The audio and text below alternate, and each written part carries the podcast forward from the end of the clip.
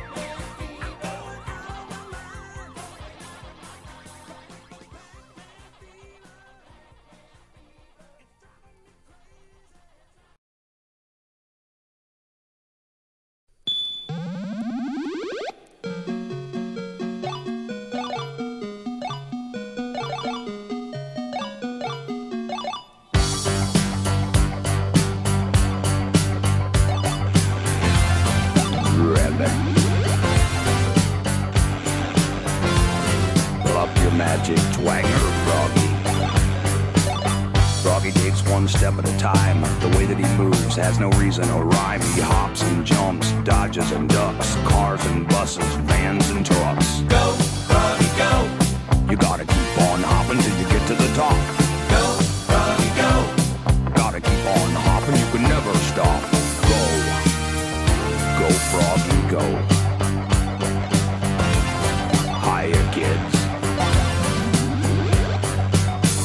Froggy takes one step at a time. The way that he moves has no reason to rhyme. There's snakes and insects, otters and things. At times I wish Froggy had wings. Go, Froggy, go. You gotta keep on hopping till you get to the top. Go, Froggy, go. Gotta keep on hopping,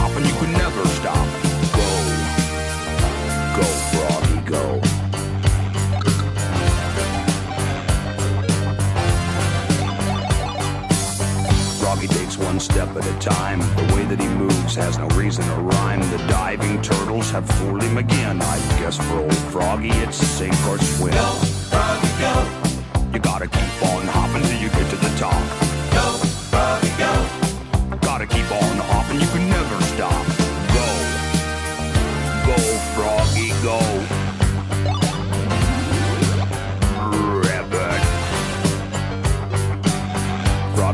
One step at a time. The way that he moves has no reason to rhyme. He rides on the logs all the way to the top and into his cage with one final hop. Go, Froggy, go. You gotta keep on hopping till you get to the top.